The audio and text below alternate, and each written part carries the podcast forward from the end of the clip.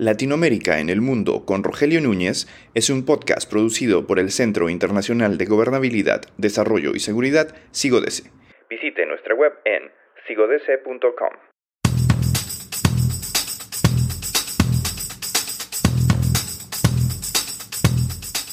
Perú hace un mes y todavía. Bolivia hace unas semanas. Brasil este pasado fin de semana. La región se está poblando de países en crisis, de países en serios problemas y sobre todo de democracias en peligro inminente. Para saber qué está ocurriendo en Perú, qué está ocurriendo en Sudamérica, qué está ocurriendo en América Latina, tenemos con nosotros hoy en el podcast de Sigodese a Carlos Meléndez, sin duda uno de los académicos peruanos que más sabe sobre la región y que más profundamente analiza la situación de Perú y de todos los países latinoamericanos.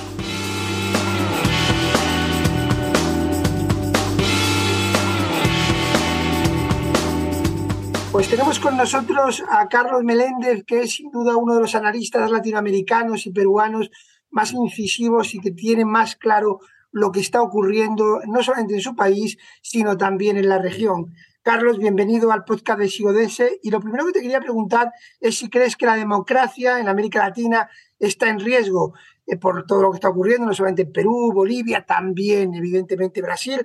Hay algunos analistas que creen que todo lo contrario, porque la democracia latinoamericana ha sido capaz de, mm, eh, de, tener un autogolpe en Perú y de tener una insurrección en Brasil. Otros, sin embargo, consideran que sí, está en peligro. ¿En dónde te posicionas tú?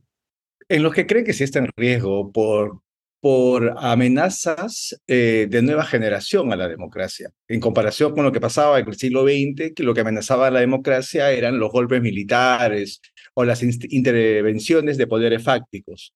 Hoy en día la democracia se socava desde abajo, lamentablemente, se socava desde la pérdida de legitimidad, y no estoy hablando solamente de gente que deja de tener valores democráticos, sino estoy hablando de la polarización política e ideológica y afectiva que hay en nuestras sociedades, ¿no? Es decir, hay mucha más gente que se reconoce en contra de partidos políticos y si tú sumas gente que está en contra del partido A, del partido B, del partido C, lo que en realidad estás alimentando son sentimientos anti-establishment.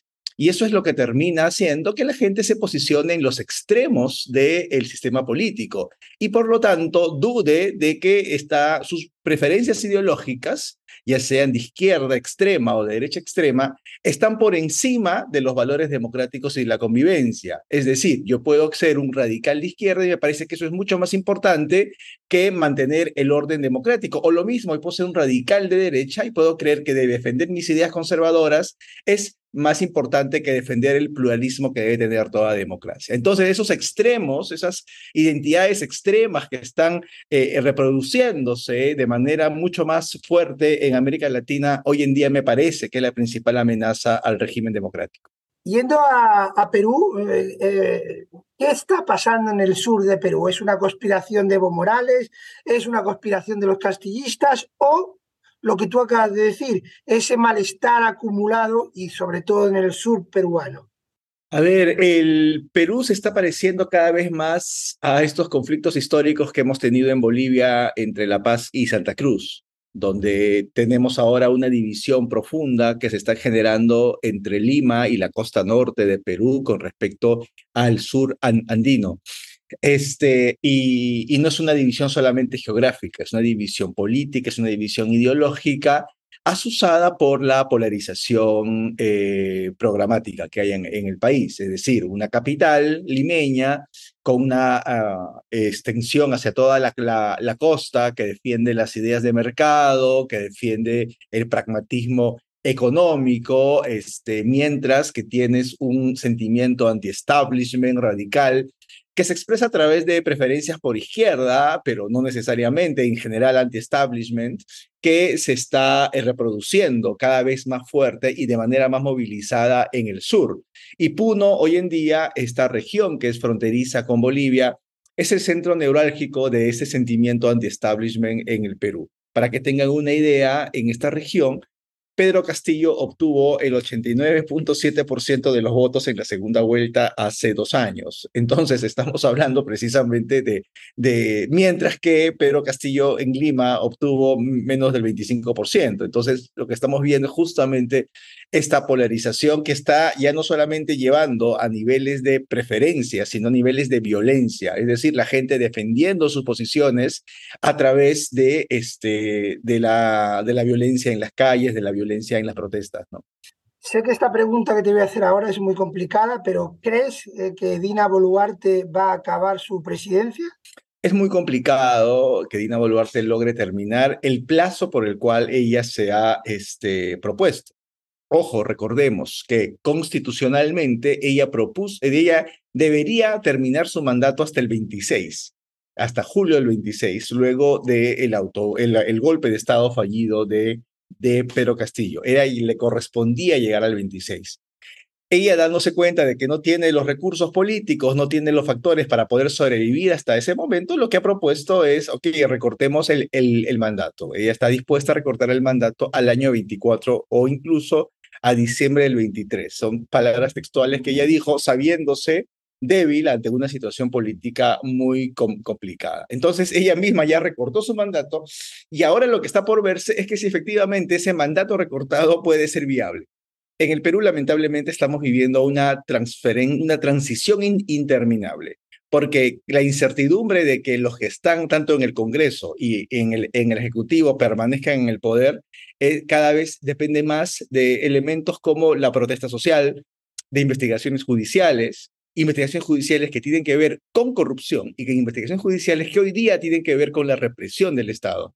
Para que tengan una idea, Dina Boluarte lleva menos de 40 días en el poder y hoy, hoy día las cifras de, de fallecidos por represión estatal llega a 45, más de un muerto por día, lamentablemente. Entonces, mientras que con Castillo teníamos que acostumbrarnos, lamentablemente los peruanos, a los casos de corrupción que aparecían todos los días, con Dina Boluarte tenemos que acostumbrarnos a la represión que llega a las muertes de, de, de con, ciudadanos este, de manera cotidiana, este, lamentablemente. Entonces, lo que puede tolerar cada sector político depende justamente de su preferencia. La izquierda popular no, no se sea ningún reparo en que sea un gobierno corrupto, pero un gobierno finalmente que lo representaba y, identitariamente. El mal menor para la izquierda en el Perú era Castillo, y en la derecha no, no, se hace problemas, o mejor dicho, puede tolerar, es para ser mucho más preciso, que la represión del Estado sea tan cruel contar de que tengamos a una presidenta que represente sus preferencias de mercado. Entonces, esa es eh, la situación extrema en la que está viviendo el Perú en este momento. Para finalizar, Carlos, yo te quería comentar que yo, yo solo veo una solución, pero que es imposible de alcanzar, que es un gran acuerdo nacional, eh, porque ir a elecciones creo que en el actual eh, formato no arreglaría demasiado las cosas. Lo que pasa es que ese gran acuerdo nacional, ese gran pacto nacional, es imposible ¿no? de conseguir. Estoy de acuerdo contigo, eso sería en términos ideales. Y de hecho hay una plataforma en el Perú que se llama el Acuerdo Nacional, donde además de los partidos políticos representados en el Congreso, se encuentra, es un foro donde participan organizaciones de la sociedad civil, empresarios, gobiernos regionales, movimientos de derechos humanos, que se reunió el lunes en, en, en Lima, este, pero paradójicamente, mientras tanto se desangraba Puno son actores que no tienen legitimidad, lamentablemente, por más de los esfuerzos que se está buscando de justamente llegar a, grandes acuerdos, grandes consensos nacionales. Pero para no hablar de acuerdos, de soluciones, sino de desenlaces, si uno ve en la región, este, en lo que ha pasado en la región andina, eh, este tipo de crisis interminables y pugnas entre poderes y polarización política en la región han terminado siempre con un caudillo. Veamos el caso de Rafael Correa en Ecuador o el caso del mismo Evo Morales en Bolivia, que después de inestabilidades presidenciales terminó imponiéndose un, un caudillo populista. Eso es lo que va a pasar en el Perú, es muy difícil predecir, pero simplemente traigo a colación el desenlace en situaciones similares en el vecindario. Este, y eh, eso parece que puede ser una hipótesis que tenemos que verlo con bastante cautela. ¿no? Te, he prometido que era la última pregunta, pero es que eh, eh, es curioso porque yo, yo sostengo que el continente se va a poblar de buqueles y es un poquito lo que tú estabas comentando, Carlos. Bueno, me has dejado bastante pesimista, más de lo que yo estoy, pero bueno, como seguro volveremos a hablar, espero que la próxima vez me levantes el ánimo.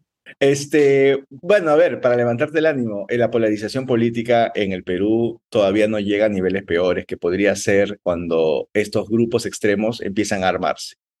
Eso ah, que, que, vemos en otros países, ¿no? Este, eso en el Perú todavía no estamos a, a ese nivel y esperemos no tener que llegarlo, la verdad. Pues muchísimas gracias, Carlos, por haber estado con nosotros y te, te invitamos para una próxima ocasión.